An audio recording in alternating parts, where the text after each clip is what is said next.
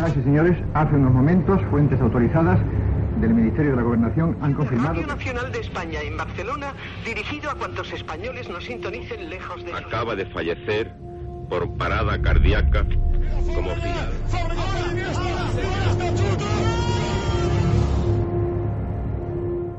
Historias de la historia. Fernando Lumbreras. Dirige Orlando Madariaga.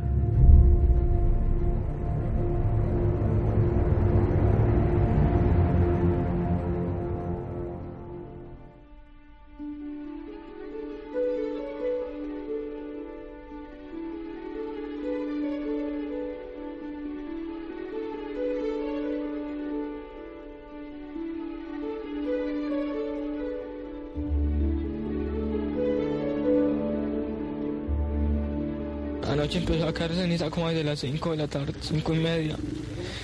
Y entonces la emisora dijo que nos calmáramos, que no era nada todavía. Entonces, bueno, pues todo el mundo le puso cuidado y cuando en un momento a otro, como las, como las faltaba para un cuarto para las 11, se vino, la, explotó el volcán y se vino todo, se desbordó el río con, con barro y todo. Y, y hablar de la niña.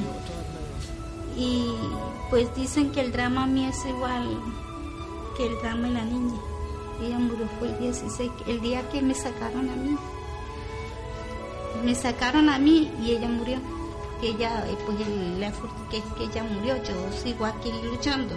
Fue terrible pasar tres días enterrado. Yo la paré, entonces salí a flote, pero la niña me quedó ahí metida.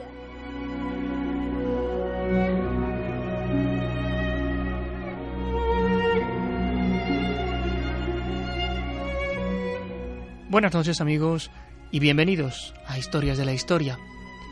Estas que escuchábamos son las voces de la tragedia, las voces de un suceso que todavía hoy permanece impreso en la memoria de un país, Colombia, que una vez más, a su pesar, se convirtió en el centro de la actualidad informativa a costa de un hecho luctuoso y terrible. Les invito a que viajemos juntos al corazón mismo de estos acontecimientos, que lo abordemos desde múltiples perspectivas. Esta noche aquí, en Historias de la Historia, el desastre de Armero.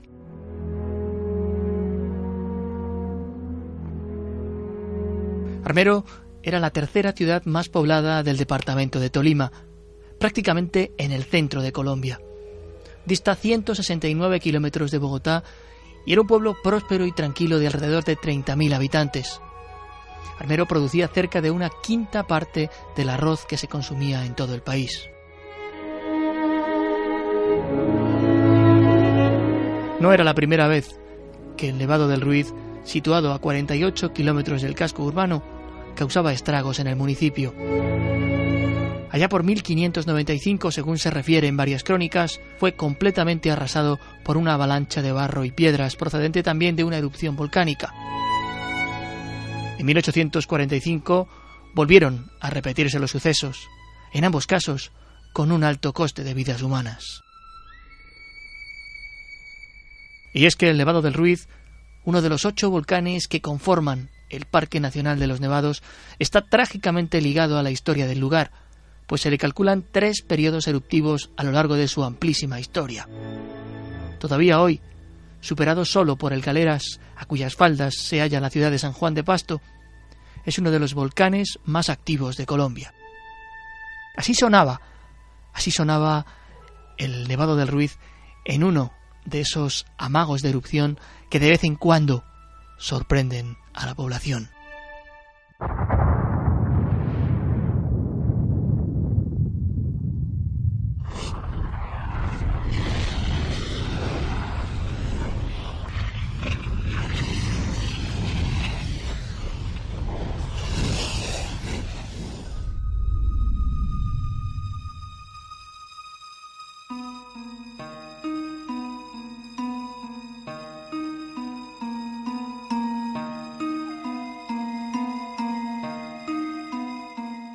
Finales de 1984, fueron varios los geólogos que constataron un aumento de la actividad sísmica en la zona del Nevado del Ruiz. Aparecieron fumarolas y la deposición de grandes cantidades de azufre cerca de la cima hizo pensar a los expertos que el volcán se hallaba próximo a entrar en erupción. Unos vulcanólogos italianos consiguieron subir al cráter Arenas del volcán y midieron las cantidades tanto de dióxido de carbono como de dióxido de azufre. Por los datos que consiguieron, intuyeron que podía producirse una liberación de magma en la superficie. El 22 de octubre de 1985, los científicos publicaron un informe que no deja lugar a dudas, indicando que el riesgo de que se produjeran lares, torrentes de lodo, piedras y demás elementos del relieve era inusualmente alto. El reporte sugería que se tomaran ciertas precauciones con la población, y otro equipo repartió incluso sismógrafos entre los municipios ubicados dentro del área de influencia del volcán, aunque sin enseñarles a las autoridades locales a usarlos.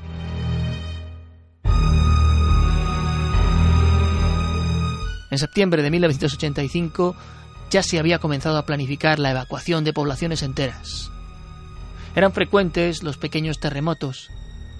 Apenas unos días antes de que se produjeran los fatales acontecimientos, las autoridades tenían ya desarrollado un mapa que incluía poblaciones que se encontraban dentro de la zona de riesgo. Ya se hablaba, con toda claridad, de que localidades como Armero, Lérida o Mariquita, por citar algunas, se encontraban en claro peligro de recibir lahares provenientes de la montaña. Sin embargo, algunos de los mapas fueron reproducidos con errores que conducían al equívoco. Escalas incorrectas o ubicaciones no confirmadas hicieron ver a muchos que el riesgo de los lahares no era tan grave, que el verdadero temor eran los residuos piroclásticos que pudiese expulsar la montaña.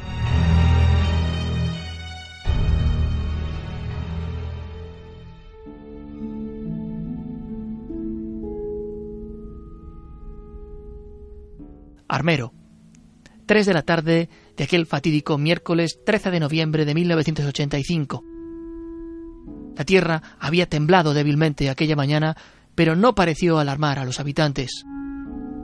Las autoridades habían emitido un mensaje de tranquilidad, y eso era precisamente lo que se respiraba allí. El cielo amenazaba lluvia, algo normal en aquella época del año. El volcán al que dirigían una que otra mirada los armeritas, expulsó una amplia columna de ceniza oscura. A esa hora, el director de la Defensa Civil colombiana contactó con varios ingenieros de Ingiominas y la respuesta de estos fue tajante. Había que evacuar el área inmediatamente. Desde el organismo que controlaba la actividad geosísmica, se le ordenó que debía contactar con los responsables de defensa civil de Tolima y Bogotá para coordinar las acciones. A las 5 de la tarde, la expulsión de materiales había cesado. A esa misma hora, se celebró una reunión que se prolongó por espacio de dos horas. Al término de la misma, varios miembros de Defensa Civil contactaron con responsables de Cruz Roja para acordar los detalles de una posible evacuación de Armero. Mariquita y Honda. Sin embargo, en aquella noche cerrada comenzó a llover a cántaros y ello provocó problemas en las comunicaciones. A las nueve menos cuarto de la noche, una fortísima tormenta se había adueñado del lugar. Los truenos y los relámpagos se hicieron dueños del fértil valle. Sin embargo, a 49 kilómetros de allí y a 5.321 metros de altura, comenzaba a fraguarse la tragedia. A las 9 y 10 de la noche, de una noche cerrada y lluviosa, el Nevado del Ruiz expulsó tefra dacítica a unos 30 kilómetros de altura. La masa total del material expulsado fue de unos 35 millones de toneladas y representaba un nivel 3 en la escala de eruptividad volcánica. 700.000 toneladas de dióxido de azufre fueron liberadas a la atmósfera, haciendo de esta erupción un caso particularmente atípico en la cantidad de este material insuflado en el aire. Fue entonces cuando parte de la corona glaciar que se hallaba en la cumbre del volcán comenzó a fundirse. Poblado por nieves perpetuas, el volcán comenzó entonces a convertirse en un silencioso verdugo cuando fueron formándose los primeros lahares. En Armero, la luz se fue sin previo aviso, sumiendo al pueblo en una oscuridad espesa y selvática. Una oscuridad de lluvia casi torrencial. Los supervivientes de aquella noche la recuerdan tranquila. Había venido lloviendo prácticamente todos los días, por eso nadie le dio ninguna importancia. Las once y media de la noche, el primero de los torrentes de piedras y lodo llegó a Armero, borrándolo literalmente de la faz de la tierra y matando a las tres cuartas partes de sus 28.700 habitantes. Tenía 30 metros de profundidad y viajaba a 12 metros por segundo. Duró entre 10 y 20 minutos. La tragedia, no obstante, estaba lejos de terminar. Una segunda oleada se precipitó sobre el pueblo a razón de 6 metros por segundo. Duró cerca de 20 minutos, 20 acónicos minutos en los que miles de vidas desaparecieron de repente, conformando un lugar marcado para siempre por el dolor y la muerte. Los pulsos eruptivos no dejaban de sucederse y ello motivó la aparición de una tercera oleada de avalanchas. Cuando alcanzó Armero, el 85% del casco urbano del municipio ya estaba cubierto por el lodo. El infierno duró cerca de dos angustiosas horas. Un segundo lahar descendió por el valle del río Chinchiná, matando a cerca de 1.800 personas en la localidad del mismo nombre, justo al otro lado de la cordillera. En total, más de 23.000 muertos, 5.000 heridos y 230.000 afectados, a los que hubo que sumar gentes que se quedaron sin hogar, así como 110 kilómetros cuadrados de terreno absolutamente inutilizados. Solo la erupción del monte Pelé en la isla caribeña de Martinica en 1902 superó la erupción del Nevado del Ruiz, que pasó a convertirse en el mayor desastre natural de la historia de Colombia hasta el día de hoy. Al llegar la claridad, los equipos de rescate alcanzaron la zona afectada y describieron la escena como dantesca. Andrés Pastrana era entonces director de un informativo y describió así impactado por lo que había visto, la terrible escena. Esa avalancha que se vino sobre Armero, lo que hizo fue que no tapó Armero, la avalancha se llevó a Armero. Físicamente es como si una navaja se hubiera llevado la totalidad del pueblo y de los edificios, la gente, todo. Pero solo hasta cuando vimos las imágenes, recuerdo yo todavía en mi mente las primeras imágenes que eran impactantes, la gente desnuda, la gente en una loma, absolutamente triste, su vista perdida. Y es más, la propia tragedia del periodista, el camarógrafo y el auxiliar. Porque ellos caminaban entre el lodo y de repente un brazo le agarraba una pierna, por favor sálveme. Todavía recordamos las imágenes de televisión española con eh, yo creo que fue, yo diría que ese es el símbolo de Armero.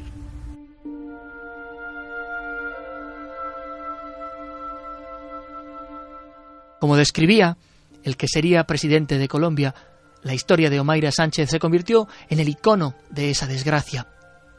Cuando el equipo de salvamento dio con la niña, ésta llevaba ya dos días atrapada, con el agua llegándole a la barbilla, atorada entre una pared que había cedido y el cadáver de su tía, sepultada en el fango. Su imagen, su agonía, dio la vuelta al mundo. ¿En qué noticiero salen ustedes? Esto es para televisión española. Pero bueno, se pasa en todos los noticieros. Tú ánimo que, que ya verás cómo te sacan enseguida. Ay, voy a quiero decir unas palabras. ¿Puedo? Sí, dilas. Mamá, si me escuchas, yo creo que sí.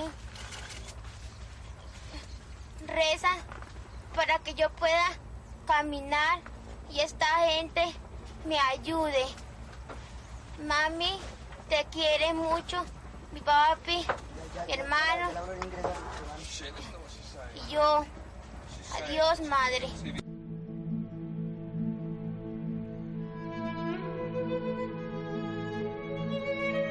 Allí estaba el reportero de televisión española Evaristo Canete. El destino pareció elegirle para hacerle testigo directo de aquellas impactantes imágenes. Ahí lo hizo toda la niña, porque la cámara lo único que hizo fue ponerse delante y grabar. Cuando vi aquello, pues me puse a trabajar, pues venía trabajando y seguí trabajando. Eh, no te planteas nada, estás, estás haciendo tu trabajo. Yo estaba con la cámara, los demás estaban trabajando de alguna manera, los, lo de defensa civil, la gente que venía a ayudar y bueno, pues de alguna manera yo pienso que también ayudé pues hablando con ella, pero vamos, era yo era inconsciente, era lo que me estaba preguntando, lo que, lo que requería el momento. No, no sé ni si era periodístico aquello, podía ser periodístico, pero vamos, yo no me planteé, estás haciendo una cosa. Eh, sí, cuando me pregunta la niña que si somos de una televisión, le digo, sí, se va a ver en todo el mundo, pues yo vi, de alguna manera era para darle ánimo, pero para, para darle ánimo. Varios años tardaría la madre de Omaira en ver las imágenes de la agonía de su propia hija ante las cámaras de televisión. Y en varias ocasiones Evaristo ha intentado, aunque sin éxito, ponerse en contacto con aquella parte de su pasado. Hoy, la señora Garzón, la madre de aquella niña cuya mirada se convirtió en el símbolo inequívoco de la tragedia mientras su vida se desvanecía, vive alejada de las cámaras y de los micrófonos. Sin embargo, y aquí vamos a escucharla en declaraciones hechas hace algún tiempo a nuestros compañeros de televisión española, solo tiene palabras de gratitud para con el cámara Navarro, que estuvo allí en esas últimas horas de su hija. Eh, ahorita que sé que él estuvo allá, eh, le doy las gracias de todo corazón, de todo corazón, y siento una felicidad muy grande que él haya estado allá, que hoy sepa yo eso. Todos aquellos que sobrevivieron aquella noche en Armero tienen para contar una historia dolorosa y amarga. La magnitud de la tragedia era tal que ni siquiera se desenterró a la totalidad de las víctimas. El pueblo pasó a convertirse en un cementerio en cuyo seno todavía hoy reposan los cuerpos de esas decenas de miles de personas que no sobrevivieron a la fuerza implacable de la naturaleza. El terremoto de México había sucedido apenas dos meses antes, y ello disminuyó en gran medida el número de ayuda que pudo enviarse. Tomó casi 12 horas rescatar a los primeros supervivientes debido a la cantidad de barro acumulado. El 20 de noviembre de 1985, una semana después de la erupción, los esfuerzos de rescate empezaron a llegar a su fin. Cerca de 4.000 rescatadores buscaban aún sobrevivientes con pocas esperanzas de encontrar alguno. Para entonces, la cifra oficial de muertos era de 22.540 víctimas, cifras que también hablaban de 3.300 desaparecidos, 4.000 heridos y 20.000 personas sin hogar.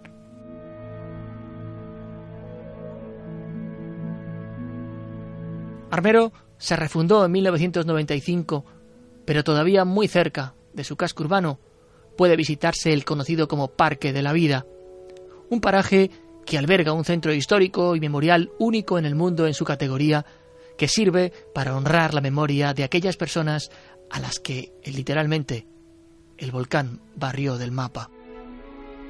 Y por supuesto, allí, en el mismo sitio en que falleció, está enterrada Omaira, en una tumba llena de flores, imágenes y exvotos que sirven para hacer ver que Colombia no olvida este luctuoso capítulo de su historia.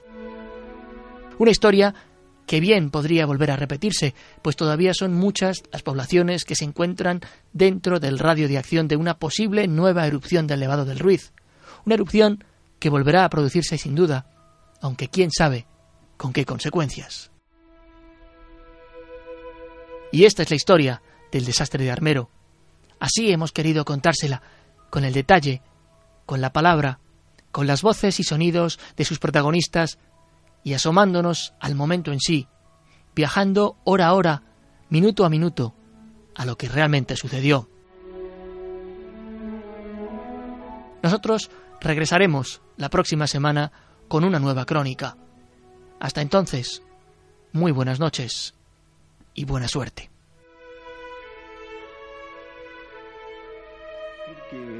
Estados Unidos fue el primer país que llegó con ayuda para Colombia, mandó helicópteros, mandó médicos, mandó una serie de elementos que son indispensables. Los neumáticos porque nosotros llegamos hasta donde está la gente, pero dar el traslado es imposible. Entonces los neumáticos los asentamos, se sientan y se jalan. Te felicito y este es la única alegría que nos da. ¿Consuelo? Consuelo. Eh, Consuelo. Está muy linda la niña, pues. Vamos a ponerle el nombre a este. Señores, No es vamos a ponerle el el nombre de la esposa. Consuelo.